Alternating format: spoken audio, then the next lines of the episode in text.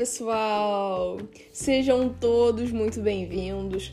Meu nome é Jennifer Freire, sou graduanda do curso de nutrição da Unirio e faço parte do projeto Sono Climatério.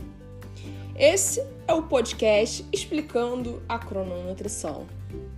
Já gostaria muito de agradecer a todos os nossos ouvintes que estão nos acompanhando e é um prazer enorme estar caminhando junto com vocês.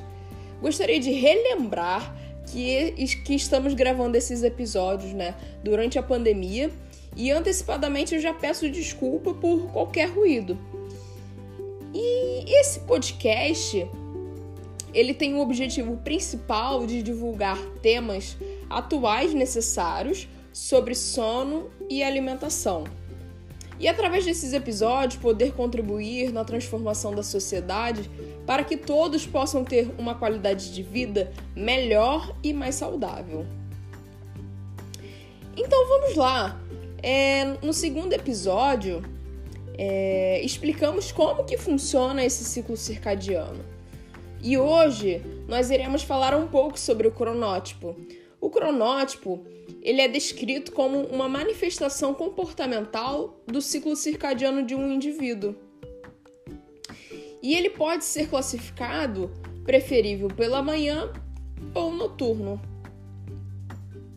Um indivíduo que, que tem o cronótipo noturno tem preferência biológicas por se alimentar ao final do dia, devido ao tempo inadequado de alimentação, ocasionando o desalinhamento do relógio circadiano e levando à piora do controle glicêmico e, consequentemente, aumentando o risco de desenvolver diabetes tipo 2.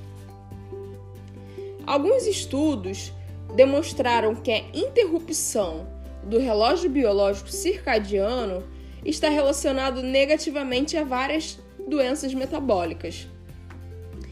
E são elas: obesidade, doenças cardiovasculares, problemas gastrointestinais e diabetes.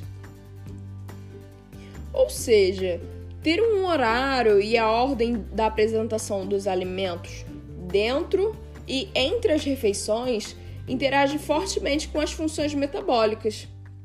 E o bom funcionamento do relógio circadiano é fundamental para a saúde do metabolismo. Esse foi o nosso terceiro podcast da sequência de quatro podcasts sobre o tema crononutrição.